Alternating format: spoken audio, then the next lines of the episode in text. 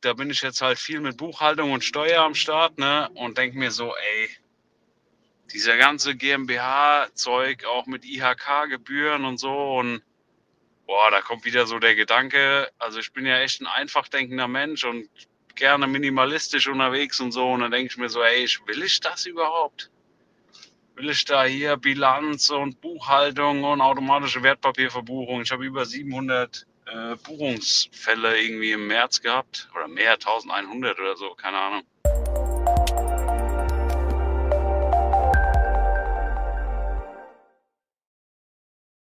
Ja, hallo und herzlich willkommen zu der mittlerweile 16. Folge der Einkommensoptionäre. In diesem Format spreche ich mit meinem Kollegen Luis Pazos vom Blog Nur Bares ist Wahres über ähm, ja, einkommensorientierte beziehungsweise auch Optionshandels äh, Strategien und Themen. Und heute möchten wir uns mal dem Thema ähm, Handel in einer äh, vermögensverwaltenden GmbH widmen. Das ist ja ein sehr kontrovers äh, diskutiertes Thema.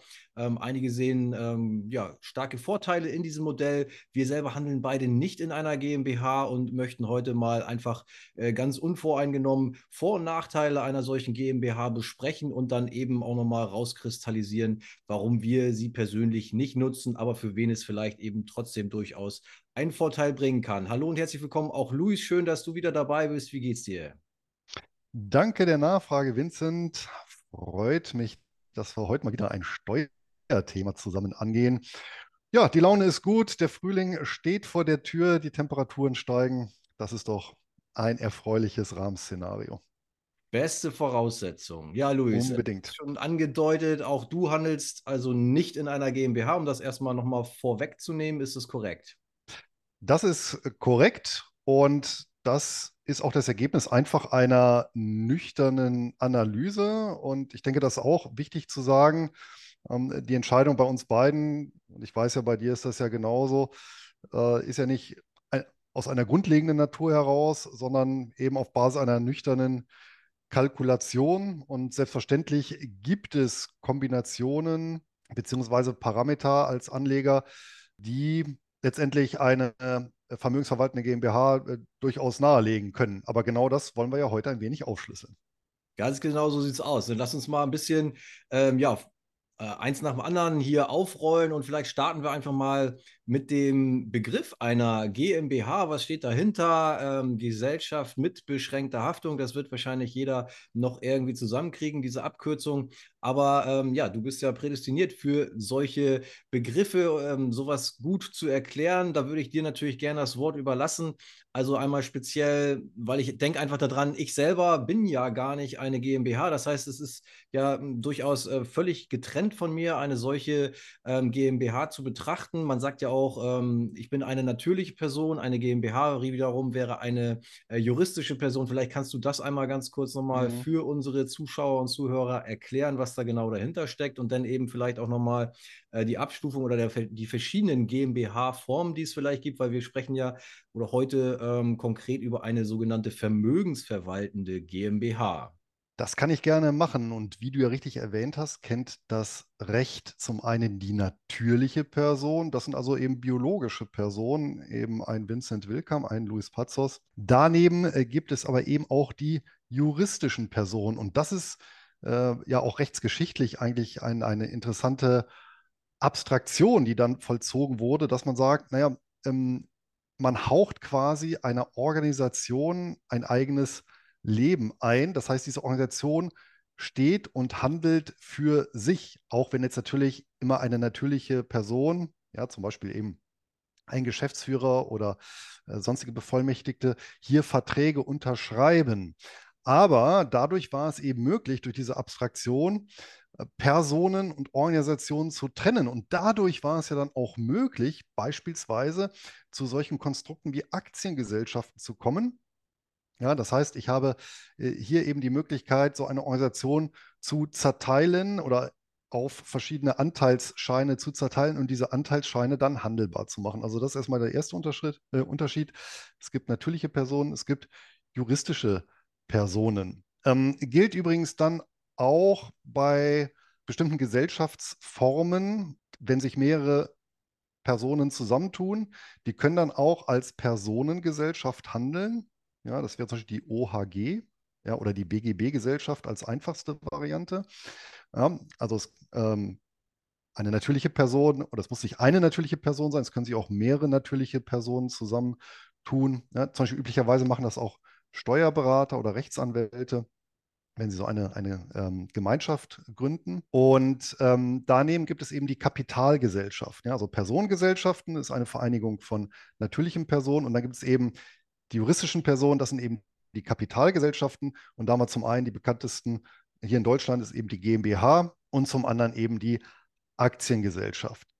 Ja, und der Unterschied besteht im Prinzip darin, dass unterschiedliche Vorgaben und bürokratische Hürden eingezogen sind. Die sind natürlich bei einer Aktiengesellschaft höher als bei einer Gesellschaft mit beschränkter Haftung. Das heißt, ich habe ja noch mehr Publizitätspflichten beispielsweise.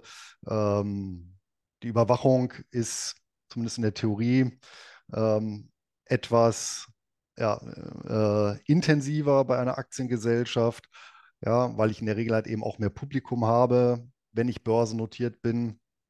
Aber im Prinzip das Rückgrat des deutschen Mittelstandes, Standes, das ist die Gesellschaft mit beschränkter Haftung. Und hier steckt auch ein ganz, ganz großer Vorteil eben im Namen drin. Wenn du für dich als Vincent Willkomm handelst, dann haftest du natürlich vollumfänglich mit einem Gesamtvermögen für Schäden beispielsweise, die du verursachst ähm, gilt natürlich auch im, im unternehmerischen Kontext und ähm, nicht nur für Schäden, sondern natürlich auch ähm, für beispielsweise äh, Verbindlichkeiten, die du eingehst. Ne? Und wenn du die reduzieren willst, also wenn deine Geschäftsrisiken reduzieren willst, und das ist eben der zweite geniale Coup dieser Abstraktion, dass eben juristische Personen gibt, ich kann die Risiken komplett dorthin übertragen. Und der Name sagt es, Gesellschaft mit beschränkter Haftung. Ich kann im Prinzip meine Haftung aus meiner Geschäftstätigkeit komplett von der privaten Ebene auf die Ebene der GmbH verlagern.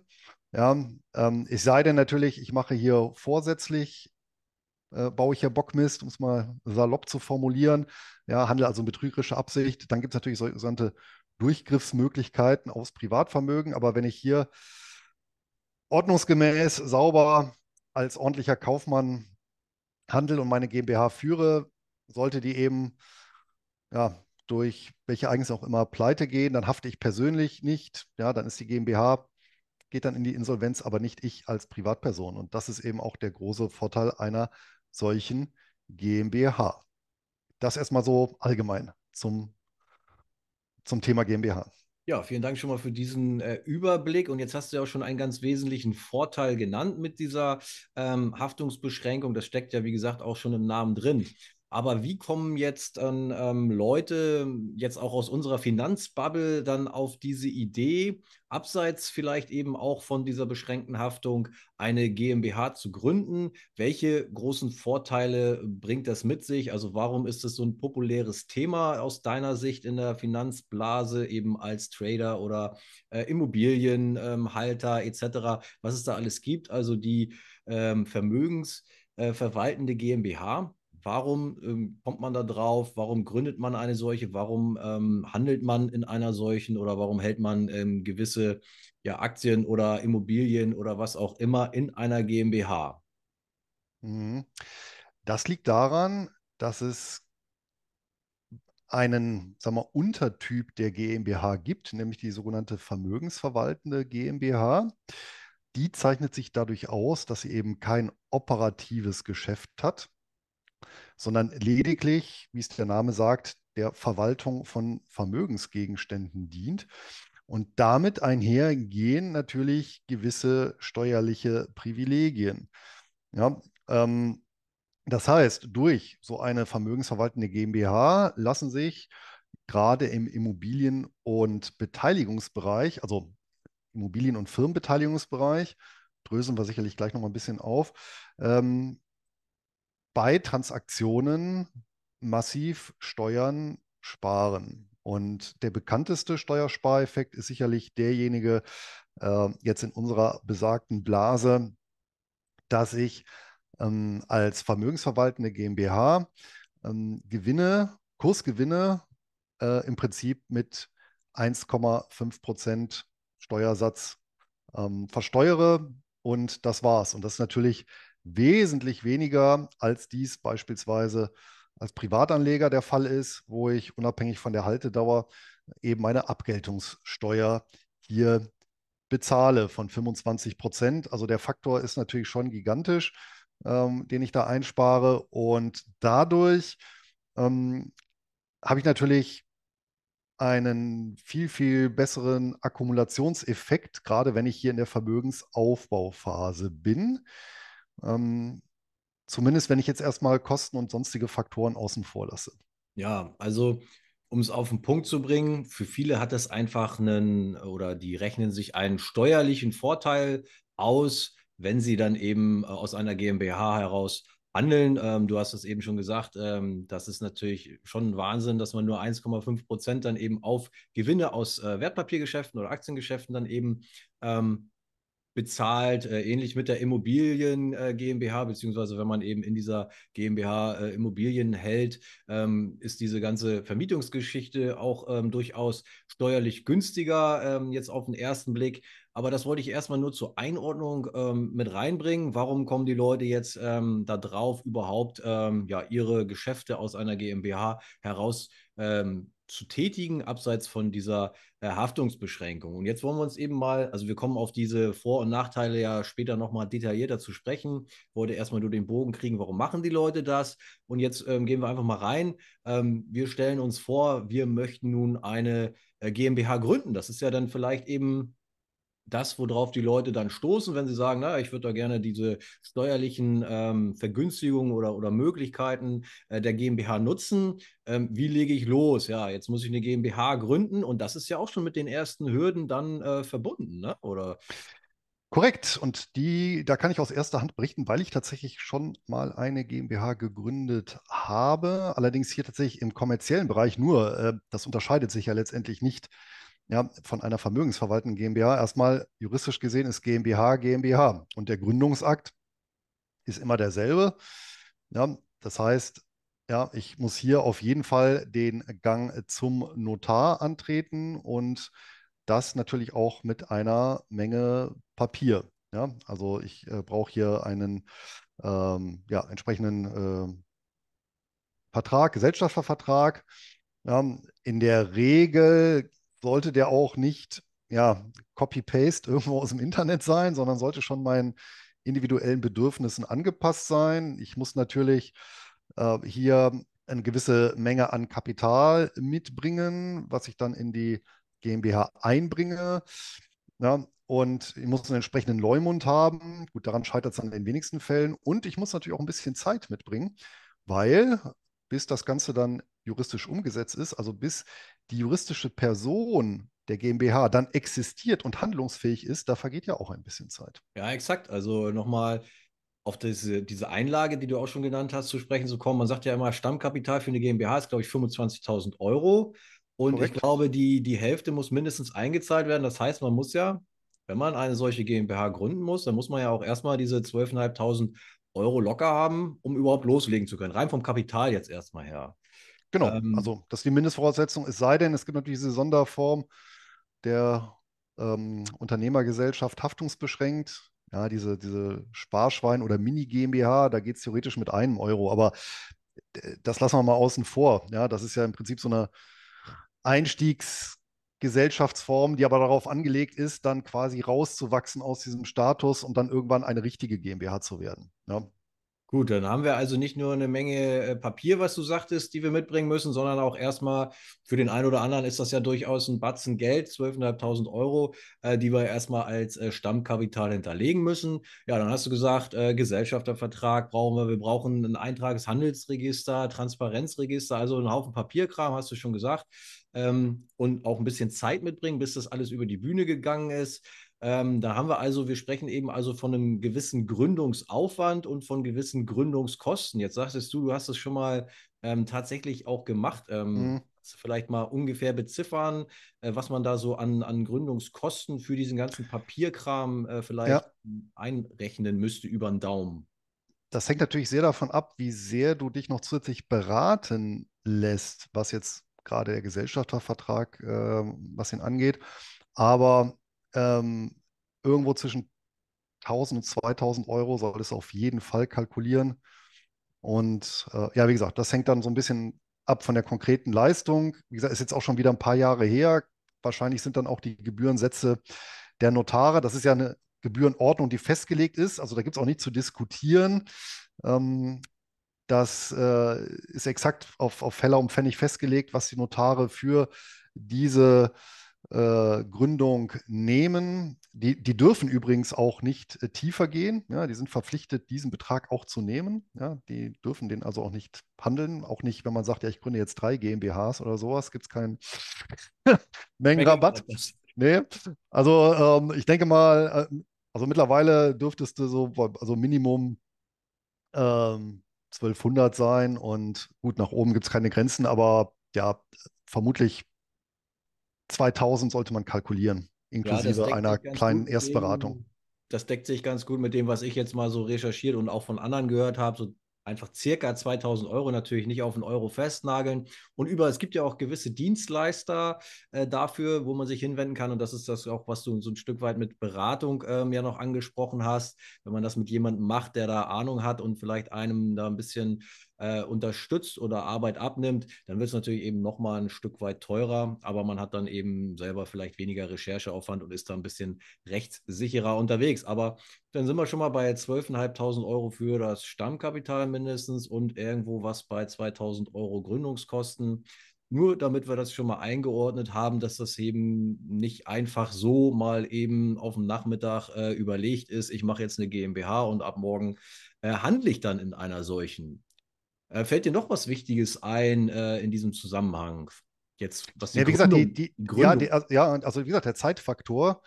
Äh, und der hängt interessanterweise davon ab, wo du gründest, weil die Zeit, bis die Eintragung erfolgt ist und bis dann quasi die GmbH handlungsfähig ist, ähm, variiert sehr, sehr stark. Also das können vier Wochen sein, das können aber auch mal drei, vier Monate sein. Ja, je nachdem, wie überlastet das jeweilige Gericht ist und wie fleißig oder nicht fleißig die entsprechenden Beamten sind, ja, die den Gründungsakt dann da dokumentieren müssen. Also das kann eine Weile dauern. Also wenn ich schon mit den Hufen scharre, weil ich irgendwelche Immobiliendeals äh, hier schon fertig auf dem Schreibtisch liegen habe und dann eintüten möchte über meine GmbH, das kann sein, dass das eben nicht ganz so schnell geht. Also diesen Zeitfaktor äh, soll ich auf keinen Fall unterschätzen. Ja, also Zeit ist ein Thema. Dann haben wir jetzt die Gründungskosten, aber dann kommen ja auch noch laufende Kosten dazu, weil eine solche GmbH geht ja nicht nur mit gewissen äh, Gründungsregularien und Pflichten einher, sondern auch im laufenden Betrieb haben wir da ja auch einiges zu beachten. Ja, unbedingt. Und das fand ich dann auch so bemerkenswert und auch ärgerlich, weil das Erste, was du dann immer so bekommst, ist tatsächlich dann ja von der IHK die Beitragsrechnung ja, für deren grandioses Leistungsspektrum, was sie dir als Unternehmer bieten. Ja, ähm, meistens zeitlich parallel äh, zur, äh, zum Rundfunkbeitrag, der seinen Gebührenbescheid ähm, dann äh, verschickt hat. Ja, ähm, das kann sein, dass das sogar eintrifft, bevor der, bevor der Eintrag im Handelsregister vollzogen ist. Ja, also solche ja, ich sag mal, so kleine Nadelstiche ähm, kommen dann auch noch. Die hast du natürlich auch als regelmäßige Kosten. Und dann, ich hatte es ja anfangs erwähnt, als, ähm, als Kapitalgesellschaft bzw. juristische Person hast du dann eben gewisse ähm, Publikationspflichten und die gehen dann eben damit einher, dass du beispielsweise jährlich eine Bilanz erstellen musst. Und zwar nicht du als Privatperson, äh, sondern das muss dann eine entsprechende Fachkraft, sprich ein Steuerberater machen, der dafür natürlich auch Geld sehen möchte, inklusive, ähm, und das summiert sich dann schon, ähm, zusätzlicher Gebühren dann eben für die Publikationen hier im Transparenzregister oder eben im Bundesanzeiger etc. pp. Also da musst du auch nochmal, das kommt dann auch je auf deinen Steuerberater an und äh, äh, ja, auf, auf, auf ja, so sonstige Faktoren, die natürlich damit einhergehen, einhergehen, ist eben sehr viel zu buchen oder wenig zu buchen. Ähm, aber da solltest du auch nochmal, ja, so mit mindestens 2000 Euro pro Jahr rechnen an laufenden Kosten als ja, Untergrenze. Das deckt sich auch wieder mit dem, was ich da recherchiert habe. Also du hast es angesprochen, Bilanz oder eben Jahresabschlüsse, laufende ja. Buchführung. Das Ganze liegt dann eben auch nochmal circa bei 2000 Euro jedes Jahr. Ähm, was ich äh, so verstanden habe bei meinen Recherchen, relativ unabhängig von der Größe bzw. dem dahinterstehenden Kapitalvolumen der GmbH. Das macht nur einen kleinen Anteil aus. Also das heißt, diese Kosten in dieser Höhe fallen eigentlich immer an, äh, unabhängig davon, ob du jetzt ähm, ja, mit relativ wenig äh, Kapital in dieser ähm, GmbH am, am Werkeln bist oder ob du da mehrere Millionen, Milliarden, was weiß ich drin hast. Ähm, hat man halt eben gewisse Kosten, die dann immer gleich sind und eben äh, nicht dadurch geringer werden, dass man, wenn man sagt, du, ich habe dieses Jahr eigentlich gar nichts groß gemacht, äh, äh, da gibt es nicht viel, ähm, ja, zu bilanzieren oder so, aber es muss halt trotzdem gemacht werden und äh, die, die Grundkosten dafür sind äh, eben genau. einfach vorhanden und um die ja. kommt man nicht drum rum und man kann auch nicht sagen, ja, dieses Jahr machen wir mal nichts oder die nächsten zwei Jahre und deswegen brauchen wir auch äh, keine Buchführung und keine Bilanz, das funktioniert halt nicht, deswegen haben wir eben auch immer diese laufenden Grundkosten. Es kann äh, mehr werden, kann es immer, aber so diese circa 2000 Euro haben wir immer, egal äh, ob und was und wie viel wir machen. Korrekt. Du wohl. Jetzt hast du auch äh, mehrfach schon dieses Transparenzregister äh, angesprochen. Da steckt ja auch ein Wort drin, Transparenz. Das heißt, wenn ich ähm, jetzt in, in, so einer GmbH unterwegs bin, dann könntest du irgendwie äh, in so ein Register äh, Einblick äh, nehmen und, und gucken, was ich da so mit meiner GmbH treibe. So grob. Ja, jetzt müssen wir unterscheiden. Es gibt ja einmal dieses Transparenzregister. Wenn mich nicht alles täuscht, das geht zurück auf so eine EU-Richtlinie, um auch Geldwäsche zu verhindern und eben aufzuschlüsseln, wem gehört denn überhaupt was. Das heißt, da kann ich tatsächlich Eigentumsverhältnisse nachgucken. Ähm, da weiß ich jetzt zum Beispiel auch aus, aus, aus eigener Erfahrung, da ist, ist momentan auch die Behörde arg hinterher ähm, zu überprüfen, ob auch alle ordnungsgemäß ihre Kapitalgesellschaften dort hinterlegt haben, die entsprechenden Daten. Ja, da werden zum Beispiel eingetragen auch Gesellschafter ab einer signifikanten äh, Beteiligungshöhe. Ja, äh, genau, also um eben die Eigentümerstrukturen aufzudröseln. Ja, das ist das eine. Ähm, und genau, und darüber kann ich dann in Erfahrung bringen, ähm, wem eine GmbH gehört. Ja, ähm, das andere ist der Bundesanzeiger. Da bin ich oder da sind Kapitalgesellschaften äh, verpflichtet, ihre Bilanzen und Gewinn- und Verlustrechnungen regelmäßig zu veröffentlichen, zwar mit einem zeitlichen, mit einer zeitlichen Lücke, aber dennoch kann ich da schön nachverfolgen, wie eben der Geschäftsverlauf über die Jahre war. Und ähm, dieser Bundesanzeiger dient natürlich dem Gläubigerschutz. Das heißt, wenn ich jetzt sage, okay, ähm, möchte ich ein Geschäft eingehen mit einer bestimmten GmbH, ja, ähm, dass ich die im Prinzip so weit durchleuchten kann, dass ich eine Aussage treffen kann, ja, ähm, steht beispielsweise auf einer soliden Eigenkapitalbasis oder ein gesunder Cashflow, das ist also zu erwarten, ja, dass ich auch in Zukunft ähm, oder dass in Zukunft dann auch Rechnungen pünktlich bezahlt werden oder eben im Gegenteil, ne, dass ich dann sage, oh, mehrere Jahre rote Zahlen, das ist ein negativer Cashflow und ähm, ja, das Eigenkapital ist auch bald aufgezehrt, dann nehme ich mal Abstand davon, einen langfristigen Liefer- und Abnahmevertrag mit der Firma äh, einzugehen. Ja, das ist also das ist der Hintergrund dieses Bundesanzeigers.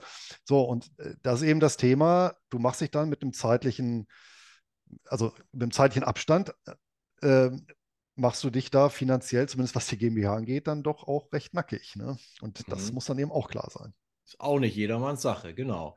Ähm, eine Frage noch, ich weiß nicht, ob du sie so beantworten kannst, aber was würdest du denken, ab welchem Betrag würde sich das jetzt lohnen, in, über so eine GmbH-Lösung nachzudenken?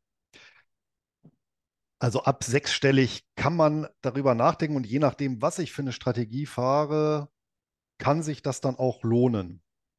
Ja, ich glaube, das ist eben auch ganz wichtig, was man dann auch damit vorhat. Und äh, sechsstellig habe ich auch so in meinen Recherchen festgestellt, dass man dann, also dass eben auch ähm, Anbieter von solchen Paketlösungen dann sagen, ja, ab äh, 100.000 Euro, wenn man dann auch ähm, perspektivisch noch ein bisschen ähm, da expandieren möchte, dann kann man so ab diesem Betrag äh, loslegen, wenn man dann in, äh, entsprechende Vorhaben auch hat.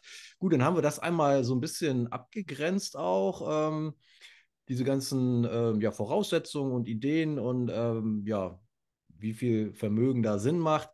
Und jetzt ähm, hattest du vorhin auch noch einen ganz äh, interessanten Punkt gebracht. Ähm, mir liegt der Immobiliendeal schon auf dem Tisch, aber ähm, dieser zeitliche Versatz, eventuell ähm, dauert das ähm, ein bis drei, vier Monate. Ja, aber kann ich denn nicht einfach jetzt als Privatperson äh, diesen Deal machen und dann äh, hinterher sagen, hier, Leute, das war eigentlich für meine GmbH gedacht, ähm, das packe ich da jetzt mal rein? Theoretisch kann ich alles machen. Ja, die Frage ist, was kostet das dann wieder, weil das ja dann wieder ein Immobilienübertrag ist, ja. Und das weißt du ja selber. Äh, ja, wenn du den Eigentümer ändern musst, ist das wieder halt mit äh, Kosten verbunden. Ja. Aber du kannst natürlich sogar eine Immobilie nehmen als Einlage in eine GmbH weil das ja auch einen Gegenwert repräsentiert. Ja? Ähm, allerdings, wie gesagt, äh, dann, dann, dann produzierst du halt äh, mehr Kosten als ja, ursprünglich geplant, ja, weil du halt eben eine doppelte Übertragung hast. Erstmal vom Alteigentümer an dich, dann später von dich an die GmbH, ja, wo du es eigentlich direkt an die GmbH ähm, hättest machen können. Genau, wir, wir, dürfen ja nicht vergessen, dass wir, wie gesagt, unterschiedliche, also einmal juristische und einmal natürliche Personen und so weiter. Worauf ich eigentlich hinaus wollte, war diese Geschichte, ich kann nicht einfach äh, mein jahrelang, ähm, ja, ange oder aufgebautes Portfolio, seien es Immobilien oder Wertpapiere oder ein Mix daraus, einfach ähm, sagen, ähm, Leute, das alles, was ich hier in meinem Depot habe und mein Immobilienbestand, ist jetzt dann eben ab nächste Woche oder ab äh, dem Tag, wo dann diese GmbH endlich ähm, auch handlungsfähig ist, da möchte ich das alles da drin haben. Also so einfach ähm, wie so ein Depotübertrag. So. Das nee. funktioniert halt eben ähm, nicht steuerunschädlich zumindest, jedenfalls nicht. Ja, und gerade bei Wertpapieren muss man auch achten, dann wird ja auch ein, ein fiktiver Verkauf unterstellt bei solchen Überträgen. Das heißt, das kann ja auch nochmal teuer werden. Ähm, ja, gerade wenn ich dann Aktien habe, die ich, die ich, die ich lange gehalten habe, wo ein ja, schöner Gewinn angefallen ist ähm, und dann durch den Verkauf dann äh, entsprechend hohe Steuern ausgelöst werden äh, oder durch den fiktiv unterstellten Verkauf, nur damit ich die dann in der GmbH habe. Ne? Also hier ist sogar zu überlegen, ob ich nicht Teile meines Vermögens dann doch privat weiterhalte, weil es eben unterm Strich steuerlich günstiger ist, als jetzt diesen fiktiven Verkauf zu unterstellen und dann in die GmbH zu übertragen. Und das ist genau der Punkt, weil wir sprechen ja auch ein bisschen heute darüber, warum wir es nicht machen. Jetzt äh, würde ich dich mal fragen, äh, du hast jetzt da, weiß ich nicht, 20, 25, 30 Jahre Vermögensaufbau, in welcher Form auch immer, Immobilien, ähm, Aktiendepot und so weiter aufgebaut und kommst jetzt auf den Trichter, ach, eigentlich möchte ich äh, in Zukunft auch ein bisschen diese Steuervorteile, die möglichen in einer GmbH nutzen.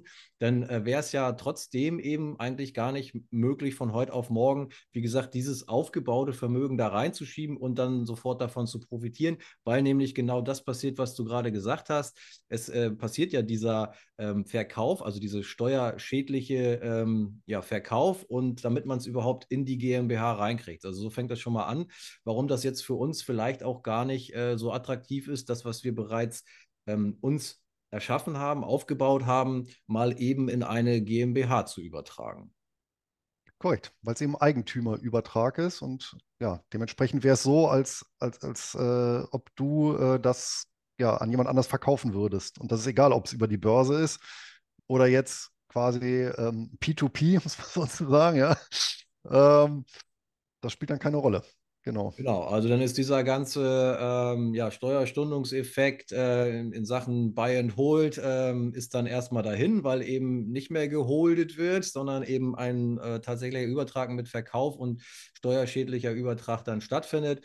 Das heißt, so einfach ist das alles nicht. Wir hätten also vor 30 Jahren wissen müssen, dass wir mal vermögend werden, sei, sein werden und äh, ein entsprechendes Portfolio aufbauen, hätten vor 30 Jahren eine GmbH gründen müssen, wenn wir es dann eben äh, ja, diese Vorteile langfristig hätten nutzen müssen. Oder wir müssen dann eben, was du gesagt hast, den äh, jetzigen Bestand weiterhin privat halten und alles, was man jetzt zukünftig noch hinzukauft, sei es eine Immobilie oder das eine oder andere Wertpapier, das könnte man dann in der GmbH laufen lassen. Aber da dauert es dann ja auch wieder, bis man da eben äh, ein erkleckliches Vermögen drin hat, wo ja. es sich denn lohnt, weil wir haben ja gesagt, so ab sechsstellig könnte es interessant werden. Aber das baut man ja auch nicht äh, in ein, zwei, drei Monaten auf, so ein äh, sechsstelliges Vermögen dann wieder neu in der GmbH. Wir haben da schon äh, eins auf der einen Seite, können es aber nicht steuerschädlich äh, steuerunschädlich einfach übertragen, müssen also dann mit Gründung der GmbH ähm, ja, uns neu aufstellen und innerhalb der GmbH handeln. Aber da braucht es dann ja auch wieder ein paar Jahre, bis wir da auf ein nennenswertes Vermögen kämen. Genau. Würde sich natürlich anbieten, wenn ich beispielsweise Barmittel habe in erheblichem Umfang, die anfallen, beispielsweise der Defensivbereich meines Portfolios oder ähm, Optionsportfolio, ja, also wo du Stillhaltergeschäfte machst und das auf Basis ja, einer, einer äh, liquiden Grundlage, ja, also US-Dollar beispielsweise, die du im Portfolio hältst oder äh, Staatsanleihen, die halt, wo halt, ja, über die Zeit jetzt keine signifikanten Kurssteigerungen anfallen. Da kannst du das natürlich damit machen, weil da hast du eben diesen Effekt nicht. Ja? Aber bei allem anderen ist halt problematisch. Ja? Was übrigens auch problematisch sein könnte, weil da gibt es ja so die, die, die Hebel-Junkies, ja, du, was natürlich auch nicht so ohne weiteres geht, ist zu sagen, naja, ist ja eine GmbH und ja, dann packe ich die voll Fremdkapital äh, und kaufe halt irgendwas.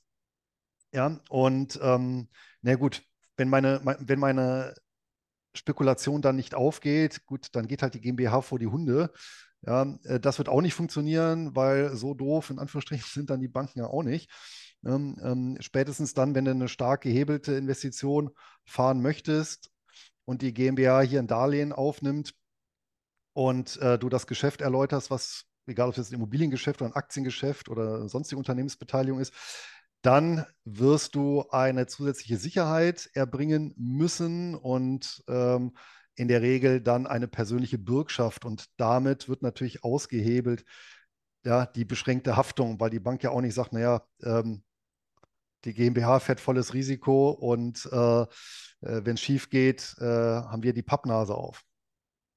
Ja, das ist auch noch ein guter Hinweis. Und ähm, ja, jetzt hast du ja auch schon ein paar Möglichkeiten genannt, wie man dann eben doch äh, vielleicht ein bisschen Kapital hätte für den Start mit der GmbH. Genauso vielleicht auch äh, ein Verkauf von irgendwas Großem, sei es äh, eine Firma oder Anteile oder man kommt halt eben zu einem etwas größeren Betrag, der neu investiert werden muss oder eine Erbschaft, dann kann man es natürlich auch überlegen, okay, ich habe jetzt ein gewisses Startkapital, mit dem das Sinn machen würde, dann in der GmbH wieder ähm, weiteres Vermögen aufzubauen und zu akkumulieren.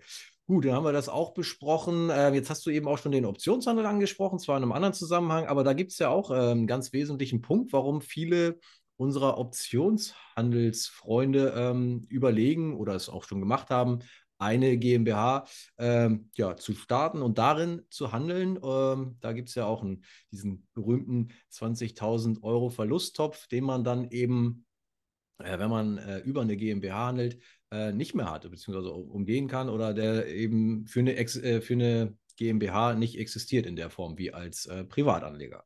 Ja, das ist richtig. Diese Grenze von 20.000 Euro bei bestimmten Optionsgeschäften also hier insbesondere Long-Positionen.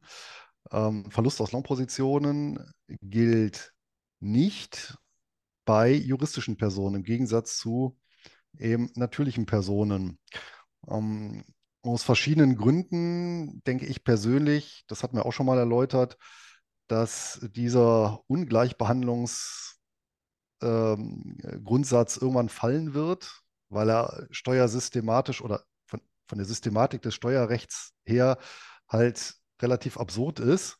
Ähm, und ich mir, ja, gut, auf hoher See und vor Gericht ist man Gottes Hand, aber äh, ich halte schon für relativ wahrscheinlich, dass hier irgendwann gekippt wird. Muss man sich halt auch überlegen, ob man dann äh, tatsächlich de nur deswegen, also nur aufgrund dieser Tatsache dann wirklich eine GmbH gründen möchte oder ob man nicht erstmal diese 20.000 Euro äh, sowieso also überprüfen, ob man die ausschöpft. Wie gesagt, das, das, das fällt ja nur oder da fallen ja nur bestimmte Geschäfte drunter. Ja, dann kann man sicherlich noch ein bisschen was machen. Äh, zum Beispiel, wenn man jetzt selber die 20.000 ausgeschöpft hat, die gelten ja pro Person. Ja, wenn man einen Ehepartner hat, Klammer auf, dem man vertraut, Klammer zu, dann kann man dann nochmal 20.000 reinbuttern. Ja, und dann gibt es natürlich noch so ein paar Möglichkeiten, zum Beispiel mit, mit diagonalen Trades, dass man da die Kosten eben für Long-Geschäfte äh, runterfährt und das Ganze optimiert. Und also ich persönlich würde erstmal das ganze andere drumherum optimieren, bevor ich mir nur aus diesem Grund, ne, wohlgemerkt nur aus diesem Grund, eine GmbH anlache. Das soll aber schon der eine oder andere gewesen sein, der tatsächlich äh, genau dieses Thema im Fokus hatte und deswegen die GmbH gegründet hat, ähm, wie auch immer. Aber ein ganz wichtiger Punkt ist natürlich auch, was du richtigerweise gesagt hast, Stillhaltergeschäfte sind davon ja sowieso nicht betroffen. Das ist ja wiederum ähm, eine von uns favorisierte ähm, Optionsstrategie. Und wenn wir jetzt wieder darüber reden, warum wir nicht unbedingt in der GmbH handeln äh, müssen, wollen, können, ähm, ja, weil wir sowieso in der Mehrheit, also so geht es mir zumindest, ich möchte nicht gleich direkt für dich mitsprechen, aber in der Hauptsache Stillhaltergeschäfte betreiben. Und ähm, da das ganze Thema dann eben sowieso nicht so relevant für uns ist. Sicherlich ist da auch mal ein Spread dabei, wo dann eben auch ein Anteil Long-Geschäfte dabei ist, aber der, das macht der natürlich diese 20.000 nicht in dem Maße schnell voll wie andere Strategien. Wer natürlich aber gerne Long-Strategien oder ähm, Spreads en masse handelt, ähm, der hat natürlich dann eben gewisse steuerliche Möglichkeiten, die wir als Privatperson nicht haben mit dieser GmbH als äh, Optionshändler. Das ist äh, nicht von der Hand zu weisen. Aber ich bin da ganz bei dir. Ähm, nur wegen einer möglichen ähm, Verlustverrechnung jetzt da in eine GmbH zu rennen, ähm, ist auch Geschmackssache und mein Geschmack trifft es nicht. Nee, also nur aufgrund dieses einen Faktors sicherlich nicht. Ja. Ähm, dann haben wir ja auch schon mal die Vorteile angerissen. Du hast das ja auch schon gesagt mit den 1,5 Prozent auf ähm, Aktiengewinne. Was ich da auch ganz interessant finde, ähm, gilt halt eben nur für Aktien, wenn wir jetzt für ähm, oder über Gewinne aus Optionsgeschäften sprechen oder äh, Gewinne aus ETFs, REITs, CFDs, was auch immer man da sonst noch so handelt, Futures. Da trifft es zum Beispiel wieder nicht zu. Ja, also diese 1,5 Prozent ähm, Versteuerung auf äh, Gewinne, das trifft meines Wissens nach wirklich nur auf die Gattung Aktien zu. Ja, genau, so hatte ich mich nämlich mal mit einem Steuerfachmann unterhalten und der hat mir das äh, so gesagt und äh, das haben eben auch meine Recherchen ergeben, dass eben zumindest äh, ETFs, äh, REITs, CFDs, Optionen und Futures nicht von dieser 1,5 ähm, ja, prozentigen Versteuerung profitieren. Ähm, da, damit ist eben auch schon wieder vieles ausgenommen, was ja durchaus auch interessant ist. Viele von uns werden da in irgendeiner Form eben auch ETFs haben. Äh, und wir haben eben auch schon über den Optionshandel gesprochen, ja, also Optionsgewinne. Ähm, da sind wir dann eben auch nicht mehr bei diesen 1,5 Prozent. Und was auch interessant ist, ich weiß nicht, haben wir es vorhin schon gesagt, also Dividendenerträge, äh, ist mhm. ja für uns zum Beispiel auch äh, ein wirklich wichtiges Thema. Und die sind sogar höher äh, besteuert oder werden, ähm, ja, da wird äh, tiefer in die Tasche gegriffen seitens des Fiskus als bei einer Privatperson, nämlich da liegen wir bei 30 Prozent, die wir da auf Dividendenerträge zum Beispiel ähm, zahlen müssen an Steuern. Ja, das ist korrekt. Also für Einkommensinvestoren ohne weitere, ja, ich sag mal, Faktoren drumherum ist äh, ja die vermögensverwaltende GmbH unterm Strich wenn ich sie nicht auch speziell gestalte, nochmal schlechter, als wenn ich die eben äh, die Dividendentitel im Bestand halte. Ja, das ist so. Aber was gibt es denn vielleicht noch für Vorteile einer GmbH? Wir haben bis jetzt eigentlich ähm, ja, viele Nachteile genannt und wir haben den großen Vorteil dieser 1,5-prozentigen Versteuerung auf ähm, Aktiengewinne, um das genau zu sagen, äh, besprochen. Äh, wir haben das auch kurz, oder ich habe es kurz angesprochen, als Immobilienvermieter ähm, etc. Da hat man ähm, gewisse Vorteile, dass man von der Gewerbesteuer da befreit ist und so weiter. Mhm. Aber was ähm, kannst du denn vielleicht noch ins Feld führen als große Argumente, Vorteile für die GmbH? Ein Vorteil ist sicherlich, dass ich hier jede Menge Kosten mit einbringen kann, die ich so als Privatperson nicht mit einbringen kann. Ja, ne? also das fängt sicherlich vom Arbeitszimmer an, was ich eben brauche, um meine GmbH zu führen, gegebenenfalls sogar über einen ähm, Firmenwagen, über ähm, Kommunikationskosten, Büroausstattung etc. pp. Also ich kann schon einiges an den Kosten, ich sage jetzt mal meiner, meiner, meiner Lebensführung, ja, ähm, die äh, bedingt, die entstehen, die, die, bedingt durch diese, durch die Führung dieser GmbH entstehen, ähm, da einbringen und entsprechend absetzen. Ja, das heißt natürlich auch solche Sachen, wenn ich zu ähm, Versammlungen fahre, ähm, zur, zur Invest, ja, äh, oder zum, zum Seminar. Das sind natürlich alles Sachen, die kann ich absetzen. Aber wie gesagt, auch größere äh, Ausgabenposten wie eben Auto oder ähm, ein, ein Arbeitszimmer. Also da kommt natürlich schon einiges zusammen, gegebenenfalls bei, bei, bei größeren Vermögen auch, wenn ich hier ähm, mich unterstützen lasse, also einen Verwalter habe. Ja, also das sind alles Kosten, die ich dann in Abzug bringen kann. Das ist sicherlich nochmal ein großer Vorteil. Allerdings ist das auch wiederum einer der Gründe, warum wir beide eben nicht auf dieses Modell zurückgreifen. Denn wir haben ja im Prinzip unser Business als Finanzblogger, Podcaster. Das heißt, äh, hier schon seit vielen Jahren.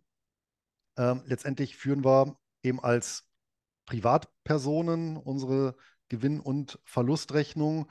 Und im Rahmen dieser Geschäftstätigkeit können wir eben diese Kosten ohnehin auch ansetzen, ja, die, wir, die, die dadurch entstehen, äh, dass wir diese Tätigkeit nachgehen.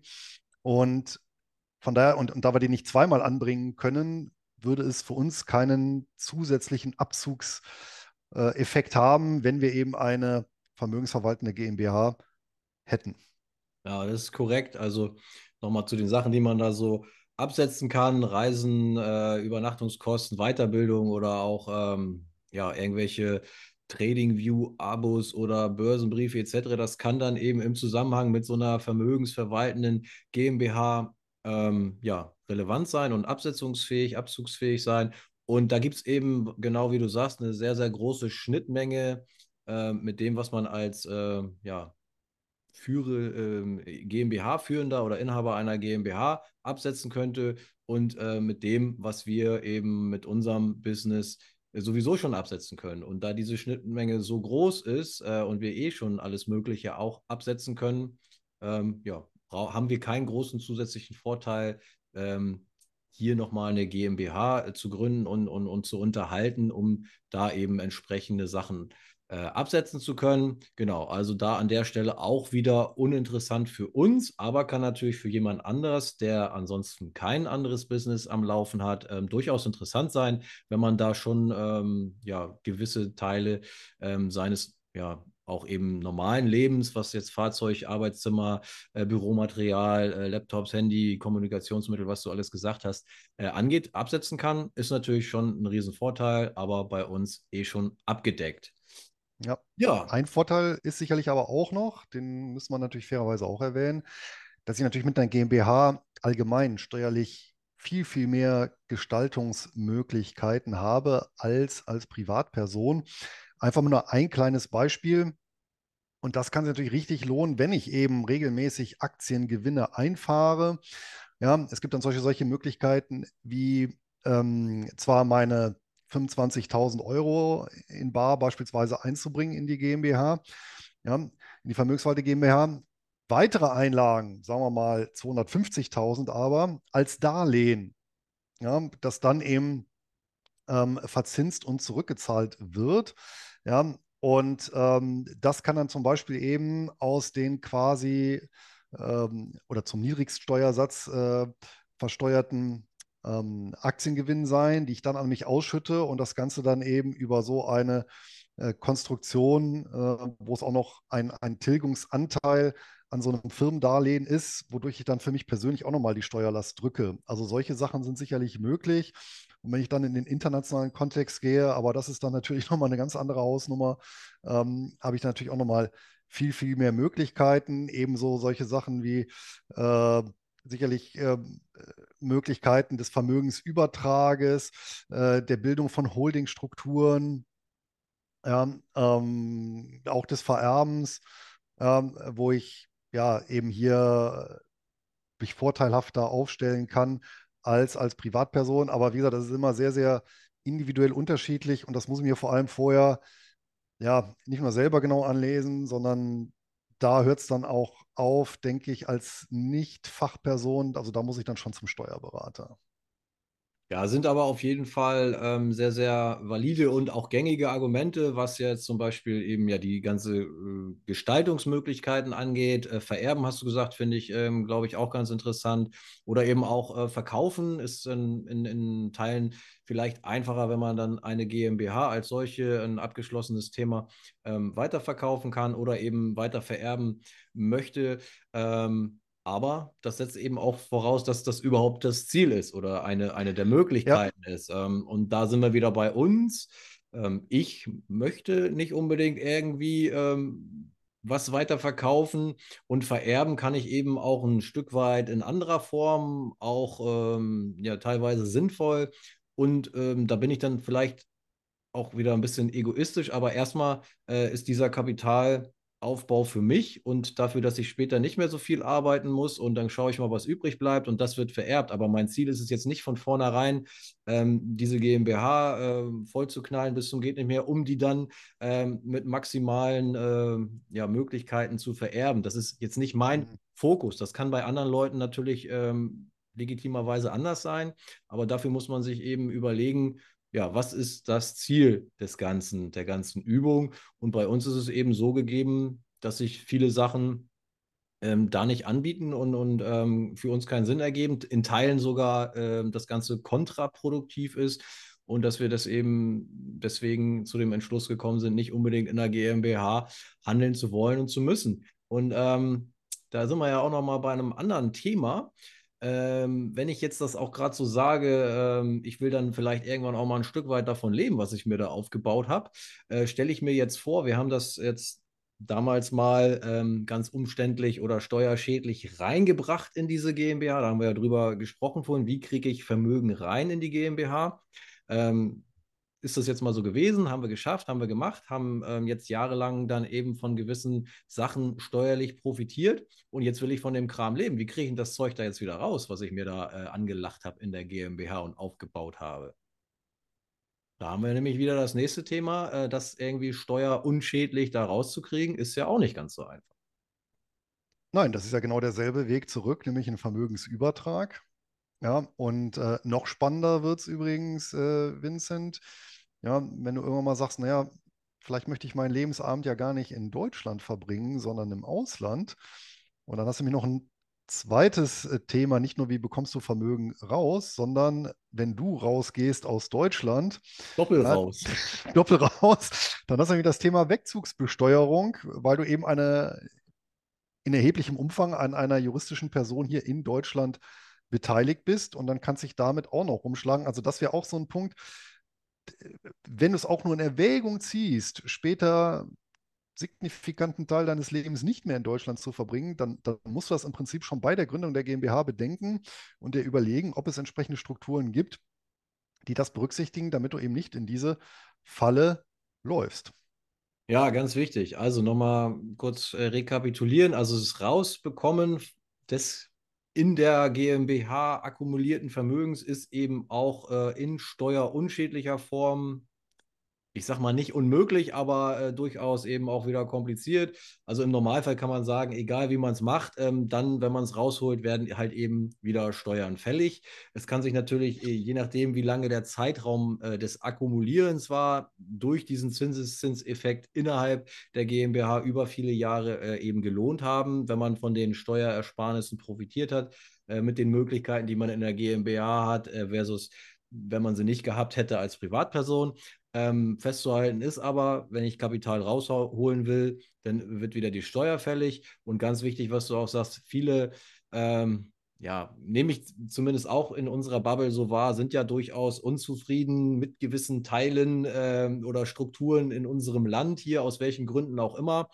Äh, oder sei es auch nur, äh, das Wetter ist nicht äh, so, wie man es gerne hätte.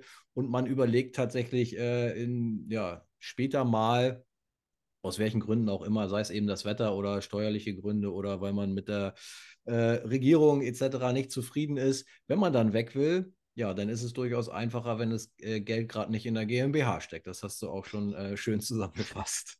Das stimmt. Auf der anderen Seite, vielleicht noch so als abschließendes Pro-Argument, weil ich das auch vereinzelt gehört habe, sollte es mal zu politischen Zumutungen kommen fiskalischer Art für Vermögende hier in Deutschland, dann könnte es durchaus sein, dass die GmbH eben als äh, Gesellschaft ähm, einen höheren Schutz bietet, einfach aufgrund der Tatsache, ähm, dass sich Regierungen tendenziell eher an Privatpersonen diesbezüglich vergreifen, Stichwort Vermögensabgabe oder ähnliches, als an Unternehmen, also an juristischen Personen, wo dann gegebenenfalls ja, die unternehmerische Substanz ja auch gefährdet ist. Ne? Wobei man auch hier auch sagen muss, klar, also am Ende kann natürlich auch eine Regierung eine Unterscheidung vornehmen. Wir vergreifen uns an vermögensverwaltenden GmbHs und an, an, an nicht vermögensverwaltenden nicht. Ne? Aber tendenziell könnte es durchaus sein, dass die Hürde hier niedriger ist. Also auch das habe ich schon hin und wieder als, als Pro-Argument gehört. Deswegen erwähne ich es noch der Vollständigkeit halber. Also wer hier entsprechende Sorgen hat, könnte damit etwas, etwas besser fahren. Aber das ist natürlich äh, sehr vage, ja, und ähm, ja, nur der Vollständigkeit halber erwähnt. Klingt auf jeden Fall auch interessant, aber wie du schon sagst, also rein äh, spekulativ jetzt deswegen so zu handeln, ist wahrscheinlich auch ähm, kein, kein Argument, was alleine für eine GmbH spricht. Nee fassen wir nochmal zusammen. Ähm, wir haben ja darüber gesprochen, warum wir nicht in der GmbH handeln. Also ich kann das für mich noch einmal kurz zusammenfassen. Das sind einmal die äh, Gründungs- und Verwaltungsaufwände und Kosten, ähm, die jetzt eben nicht sein müssen aus meiner Sicht. Ähm, ein Großteil meines Vermögensaufbaus ist bereits erfolgt. Das heißt, äh, ich hätte dieses Problem, wie bekomme ich gewisse Sachen in diese GmbH rein, um überhaupt profitieren zu können. Ähm, dann ganz wichtig auch, was du sagst, ähm, ich bin zwar aktuell nicht drauf und dran, das Land zu verlassen, kann mir aber durchaus vorstellen, wenn ich irgendwann in meiner wohlverdienten Rente angekommen bin, dass ich dann wirklich jeden Tag oder zumindest an äh, 300 plus Tagen mit äh, Sonne im Fenster aufwachen möchte. Und dann möchte ich halt eben, ähm, das gilt auch in, in anderen Sachen, so, so flexibel wie möglich äh, sein und bleiben mit meinem äh, Kapital ich habe nicht vor, oder es ist nicht zumindest mein ähm, Primärziel, ähm, maximal viel zu vererben. Ich habe nicht vor, ähm, gewisse Sachen zu verkaufen, ähm, zwingend in der GmbH. Also ähm, dann haben wir darüber gesprochen, dass gewisse oder uns wichtige Strategien oder wesentliche äh, Bestandteile unserer Strategien wie Stillhaltergeschäfte, ähm, Cashflow-basierte Modelle wie Dividendenerträge ähm, gar nicht äh, davon profitieren. Im Gegenteil, teilweise sind die Steuern äh, bei diesen Sachen sogar höher.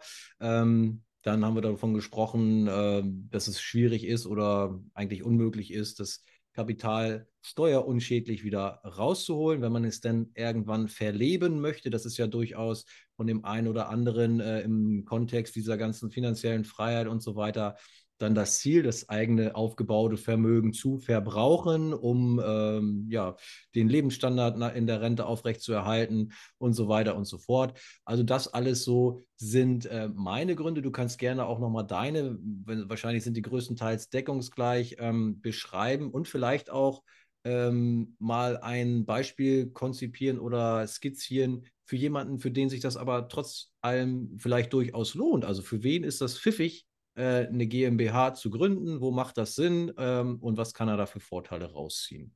Also bei den Argumenten, warum ich, ich persönlich keine vermögensverwaltende GmbH unterhalte, kann ich mich eins zu eins bei dir anschließen. Das ist absolut deckungsgleich, die gleichen Überlegungen.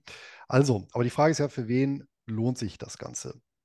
So, und ähm, es lohnt sich durchaus für jemanden, der beispielsweise ein entsprechendes liquides Vermögen hat, sollte aber schon im sechsstelligen Bereich sein. Ähm, wer bisher keine Möglichkeit hatte, bestimmte Kosten abzusetzen, wer äh, darüber hinaus ähm, das Ganze sehr aktien- und immobilienlastig betreiben möchte, den Vermögensaufbau bzw. die Vermögensmehrung. Ja, und gegebenenfalls noch ähm, durch, durch Options, zusätzliche Optionsgeschäfte einen kleinen Rendite-Kick äh, möchte und aufgrund der Volumina hier auch diese 20.000 Euro Grenze äh, reißt und das Ganze auch noch am besten so gestaltet, dass das Geld, was er rauszieht aus der GmbH, auch möglichst ähm, wenig versteuert wird. Ne? Also beispielsweise über solche Darlehen, ähm, wo dann eben Tilgungen geleistet werden. Also in so einer Kombination ist das sicherlich unterm Strich, und das ist einfach eine ganz einfache mathematische Funktion letztendlich, dass ich mir ausrechne, äh, mit, mit, mit welcher Variante fahre ich besser, privat oder eben Vermögensverwaltung GmbH. Und dann muss ich eben auf Basis meiner Strategie, Klammer auf, die muss dann aber natürlich auch sehr langfristig stehen, Klammer zu, ähm, ausrechnen, ja, was ist für mich günstiger. Und dann kann es schon durchaus sein, ne, dass bei entsprechenden ähm, Immobilien- und Aktiengeschäften äh, ich unterm Strich durch diese 1,5 Prozent ja erstmal über viele Jahre deutliche Vermögenszuwächse äh, produziere. Äh, zum Beispiel auch wenn ich gar nichts entnehmen möchte über eine gewisse Zeit. Ja, ähm, und dann eben durch solche Konstrukte mir das Geld dann auch, wie gesagt, wirklich, also möglichst ohne Steuerbelastung rausziehe. Ja. Also in so einem Fall, und, und wenn ich dann noch sage, naja, mit, mit großer Wahrscheinlichkeit bleibe ich in Deutschland oder ich habe einen Weg gefunden, das so zu gestalten, dass mich das nicht trifft, dann spricht da auch überhaupt nichts dagegen. Und dann, dann würde ich das ja sogar empfehlen, ja, weil äh, ja, ich ja dann unterm Strich durchaus besser fahre. Ja, wollte ich gerade noch sagen, aber du hast es ja zum Schluss auch noch gesagt, also diese Gestaltungsmöglichkeiten und Vererben, die Geschichten, die wir zwischendurch auch nochmal angesprochen haben, ja. nochmal on top. Ähm, super zusammengefasst, äh, finde ich äh, genau richtig. Und nochmal, um das klarzustellen, das Ganze soll jetzt nicht ähm, heißen, wir finden eine vermögensverwaltende GmbH per se schlecht oder nicht sinnvoll. Ähm, du hast es äh, auf den Punkt gebracht und genauso habe ich es nämlich letztens auch in einer Chatgruppe, da gab es auch wieder Riesendiskussionen über zwei Tage, ähm, Pro und Contra ähm, vermögensverwaltende GmbH. Und ich habe einfach nur gesagt, das ist ganz einfach. Man muss es sich für sich persönlich, für seinen individuellen Fall ausrechnen. Und das ist genau das, was du auch gesagt hast. Ähm, ja, und so sehe ich es auch. Ähm, es gibt durchaus die Fälle, du hast ähm, Beispiele genannt, wo es äh, durchaus äh, sehr, sehr viel äh, Sinn ergeben kann, äh, sich mit so einer GmbH-Lösung aufzustellen. Und es gibt genau solche Fälle, wo sich es eben überhaupt nicht lohnt. Und das Ganze muss jeder für sich mit seiner Strategie, mit seinen Zielen dahinter ähm, einmal durchrechnen und durchspielen und dann ähm, entsprechend handeln. Luis, ja, super. Da haben wir, glaube ich, wieder eine ja, sehr, sehr runde Folge hier abgeliefert zum Thema GmbH, was ja durchaus ähm, ja, sehr, sehr ist und auch äh, vielfach diskutiertes Thema ist. Äh, Pro und Contra habe ich eben schon gesagt. Ja, hast du noch abschließende Worte dazu? Nur wer sich nochmal äh, damit beschäftigen möchte, wie so eine GmbH gegründet wird. Und ähm, ich habe nämlich mal von Ride Capital, die sind ja drauf spezialisiert auf diese GmbH-Gründung für vermögensverwaltende GmbHs. Also nicht nur Vermögensverwalten, aber das ist eigentlich deren Kerngeschäft.